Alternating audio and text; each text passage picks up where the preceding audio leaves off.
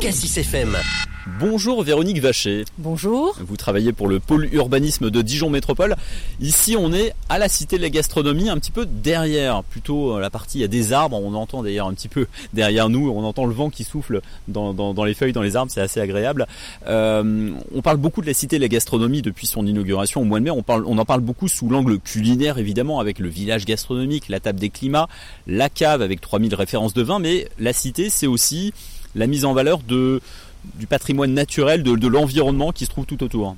Tout à fait, c'est même une mise en valeur exceptionnelle euh, parce que dès le début, il y a un constat qui a été fait sur euh, la biodiversité dans ce quartier, euh, sur les arbres, avec un diagnostic très complet sur l'état sanitaire des arbres notamment une étude environnementale qui a duré pendant un an d'observation des espèces. Certaines espèces d'ailleurs sont protégées avec des comptes à rendre pour l'aménageur qui est phage envers la collectivité, envers l'État sur la protection de ces espaces-là.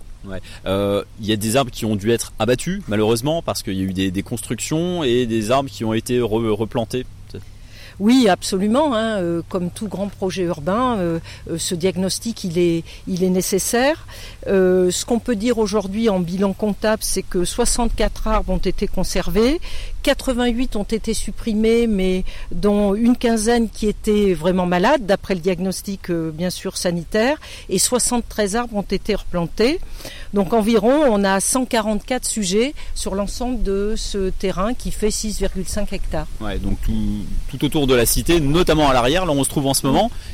Oui, davantage, je dirais, à l'arrière qu'à l'avant, parce qu'à l'avant, le parti pris de composition. Quand on parle à l'avant, c'est le parvis hein, qui se trouve du côté du tramway. Hein. C'est ça, parce que le parti pris de l'architecte, euh, qui est l'agence Bessu, euh, a été de plutôt euh, aménager un parvis comme les grandes places mm. en centre-ville, place d'Arcy, place de la République. Ça a été ça le parti pris, mais si on regarde bien, le long de la rue de l'hôpital, il y a un tout petit amphithéâtre avec là aussi des arbres qui ont été plantés.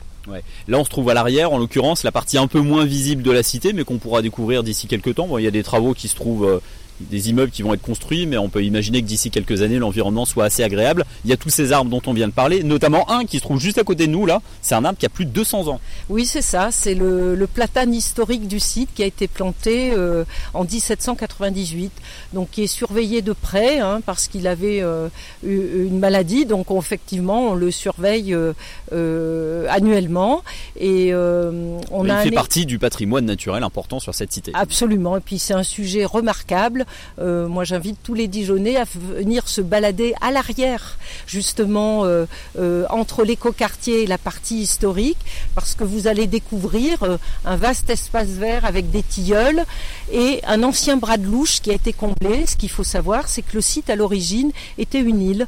Et donc, aujourd'hui, à l'intérieur du site, il y a des bras de louche comblés et qui forment effectivement une véritable coulée verte au sein de ce quartier. Ouais. La, rivière qui passe à côté, l'alliance entre la nature et la ville, entre les arbres et les, bâtiments, le patrimoine, euh, avec ces, on voit une ancienne partie de l'hôpital juste derrière nous avec ces tuiles vernissées. Voilà, c'est important de, bien réussir cette alliance entre les deux, entre la nature et, les bâtiments. Oui, c'est, moi je dirais que pour prendre une métaphore culinaire, c'est comme un accord mévin. C'est-à-dire qu'effectivement la nature, elle a été respectée et elle trouve sa place au sein de ce quartier-là et elle concourt euh, euh, à la mise en valeur euh, de l'ensemble du projet. Et euh, il y a aussi quand même quelque chose d'assez extraordinaire, c'est qu'aujourd'hui, cet espace, il est libre d'accès. Et il est une nouvelle promenade offerte effectivement aux habitants, aux Dijonais, aux touristes, aux visiteurs euh, de la cité de la gastronomie, alors qu'avant c'était un espace privé. C'est important pour vous, je suppose, à la métropole, à la mairie de Dijon, de communiquer sur ce sujet, parce que c'est vrai qu'il y a beaucoup de critiques qui sont faites euh, envers le maire de Dijon sur trivialement, on dit euh, le maire de Dijon, il bétonne partout, il y a beaucoup trop de construction, beaucoup trop de travaux.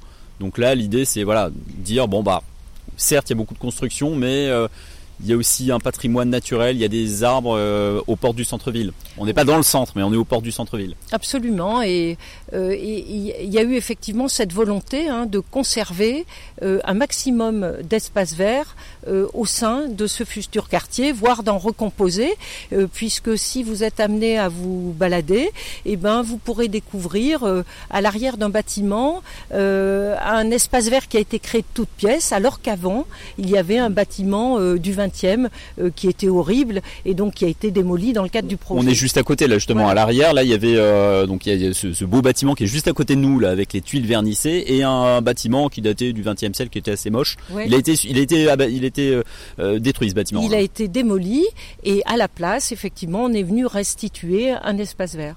Merci beaucoup Véronique Vacher. Bonne journée. Merci à vous.